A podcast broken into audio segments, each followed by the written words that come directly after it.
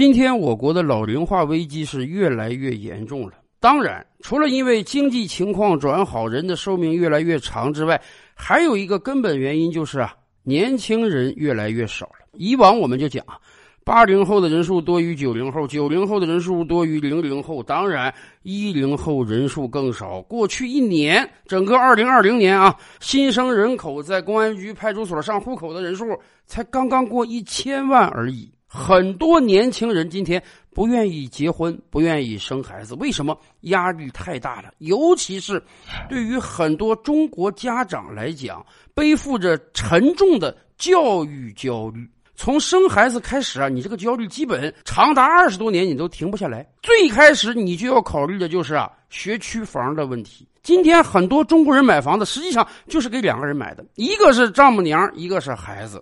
对于广大的丈母娘来讲，我这个辛辛苦苦养了二三十年的女儿交给你了，你得给我一个安身立命之所啊！所以你要得买房，你才能结婚。而另一方面呢，结婚之后很快就会生孩子啊，生了孩子你就要考虑到要给他最好的教育环境，这个环境主要就是学校，你一定要买到学区房，才能送孩子去最好的小学，读最好的初中，未来才有可能考上好的高中，考上好的大学。所以，因为学区房问题，很多年轻人掏空了六个钱包，但是。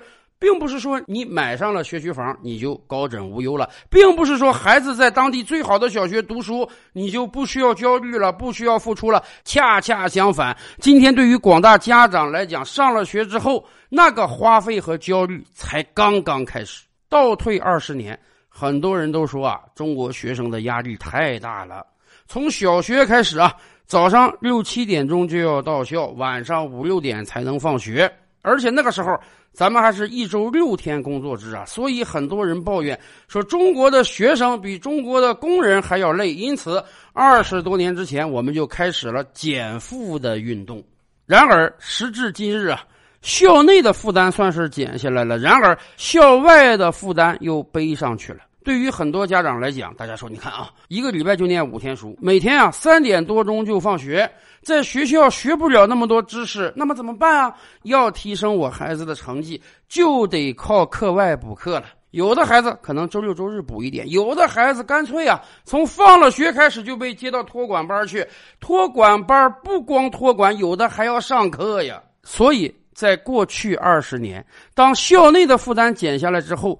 一个独立于公办学校的校外培训体系轰轰烈烈的建设起来了。今天校外的培训体系夸张到什么状态？在东北三省，曾经有人搞了一个调研，问这个四十岁以上的中年人，你家庭的主要经济支出或者说负担是什么？大多数的中年人说，我们家里的主要经济负担就是子女的补课费、教育费。想想也是啊。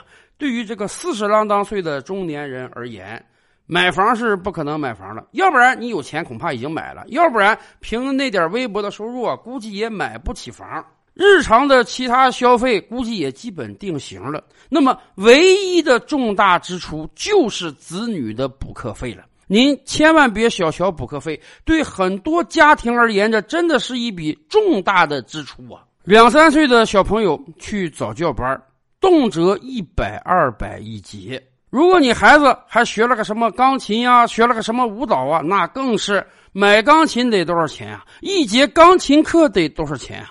进入到初中、高中之后，那个补课费更是接连上涨啊！有的地方一对一一个小时一千两千，那都是司空见惯的。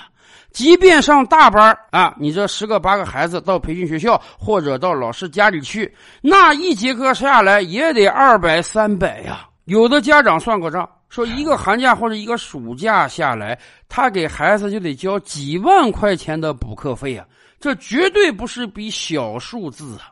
疫情到来之时，很多线下补课班暂时停业了。可是，你以为家长在教育上的支出减少了吗？没有，因为线上教育又轰轰烈烈的火起来了。在整个二零二零年啊，线上教育异军突起。我们随时随地在各种小视频平台也好，各种各样的媒体上也好，或者各种各样的户外广告牌上，都能看到线上媒体的广告。有相关机构统计说啊，整个二零二零年，各个线上教育公司收到的融资超过五百亿人民币。拿到这么多钱，自然要狂打广告啊，自然要做大用户量啊。所以呀。各大平台现在的主要金主就是线上教育平台，人家打起广告来是毫不手软的。然而反过来，我们也能想到啊，羊毛出在羊身上，人家花了这么多钱打广告，那是未来预期要有收益的。我花一百亿打广告，好歹我得收个二三百亿的补课费吧？这笔钱谁拿？还不都是中国的家长拿吗？放眼全世界，恐怕我们都得承认啊，中国家长是最重视教育的。毕竟我们有着几千年尊师重道的传统，而且现在各大教育平台也好，各个培训机构也好，人家为了招揽生源啊，是无时无刻不在跟你贩卖焦虑。你孩子的同学上补课班了，你没上补课班，那你的成绩肯定干不过人家啊。未来人家能上好大学，你的孩子上破大学；未来人家挣高工资，你的孩子挣低工资；未来人家迎娶白富美，你的孩子打光棍从此人家阶层跃迁，你就只能阶层固化。哎，内卷就是对你这些不在教育上投资的家长说的。人家不让孩子输在起跑线上，你让孩子输，那对不起，你的孩子就没有一个光辉的未来。这些话一跟家长讲，哪个家长不得乖乖的掏钱呀？可以说，对于教育的焦虑啊，是全民性的。这也难怪很多年轻人不敢结婚，不敢生孩子了。我现在连自己可能都养活不了，你让我生个孩子，看着人家天天上补习班，未来读名校，我孩子上不了补习班，我这不是愧对他吗？因为怕愧对孩子，干脆不生孩子。咱们这么讲吧，作为父母，作为家长，谁不盼着孩子有一个光明的未来？所以，本来家长就够重视教育的了，再加上一系列贩卖焦虑的广告和无处不在的教育培训机构，以及时时刻刻跟你攀比的同学和同学的家长，所以我们只能向校外培训举手投降了，在自己尽可能的范围内把课都报上，把钱都花掉。然而，我们也明白，从个体角度看。你多去培训点你多花点时间，有可能改变你在整个群体中的排名，于是你就能入读名校了。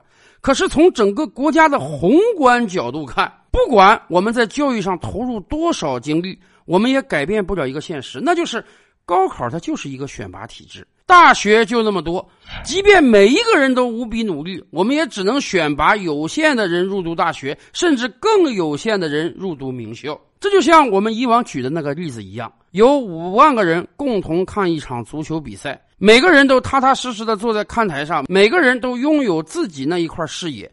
这个时候，当有一个人站起来之后，哎，他会获得一个远高于以往的视野，但是当然，他也挡住了他后面的人。所以，当有一个人站起来之后，他身边必然还会有几个人跟着他一起站起来。于是。其他人为了怕自己的视野被遮挡，也只好选择站起来。最终，整个足球赛场上五万个人全都站起来，于是这五万个人获得了跟坐下时一样的视野。只不过，本来他们可以踏踏实实的坐九十分钟，舒舒服服的看比赛的，现在由于有那么一两个人站起来了，他们只能站着九十分钟，很辛苦的看完比赛。对于整个这五万个人来讲，视野并没有获得提高，但是每个人付出的辛劳都多了。这跟我们今天的校外培训何其相似啊！如果最开始根本就没有任何校外培训，是的，没有那一两个人为了扩大自己的视野而站起来，那么太好了，所有人都坐着。在这个时候，家长不是不投入，学生不是不辛劳。但是相对而言啊，我们肯定不会像现在这样，家长花这么多的钱，学生花这么多的时间。可是由于有那么几个人站起来了，由于最开始有一些人去参加培训，取得了不错的效果，于是我们慢慢演化到今天这样一个近乎于全民培训的状态。所以家长花了更多的钱，学生花了更多的时间，但是我们大多数人在群体中的排名。并没有大的变化。是的，过去二十年，校内的负担算是减下来了，但是负担全都移到校外去了，家长钱花的更多了，学生的负担更大了。但是从宏观角度上看，恐怕效果并没有多么好，以至于啊，很多有识之士提出建议。我们是不是应该把这个体外循环的培训再塞回到校园中去呢？有的人说，干脆让学生啊一个礼拜上六天课，我的负担还不如都放到公立学校中去呢。那样起码家长可以少花点钱，一个礼拜就休一天，也没有多长时间去补课了。还有的人建议，干脆一刀切，所有校外培训机构啊，你搞点什么美术啊、音乐呀、足球啊、排球啊这种文体特长可以，校内的课程你就不要再开设了。因为我们是九年义务教育啊，因为我们是公立学校啊，不能让校外培训机构把公立学校该干的事儿干了。还有的人建议说啊，现阶段一刀切恐怕不太合适，但是好歹我们得对各个培训学校啊立规矩，你不能超纲讲，你不能给一年级的孩子讲二年级的题，明明人家在公立学校二年级会讲这个课的，你偏要超前。你为什么要超前呀？不就是为了你先把课抢了，造成一个你教的孩子成绩好的假象吗？明明我们有着非常完善的教育体制，什么年龄读什么书。这是多少代人精心编撰的教材啊！现在好了，为了让孩子能到你的教育培训机构来上课，哎，你提前讲课，你超纲授课，于是造成了在你这儿上课的孩子站起来的结果。人家别的孩子为了公平，为了获得同样的视野，也不得不站起来。最终，全民族都多花了钱，多花了时间，而并没有取得更好的效果。这些建议有合理的，也有不合理的。我们看到有些地方已经在考虑能不能推行了，但是归根到底一句话，我们不能用二十年的时间把校内的负担减下来，又在校外打造另外一个教育体系，把这个负担加回去吧。照吕拍案，本回书着落在此。欲知大千世界尚有何等惊奇，自然是且听下回分解。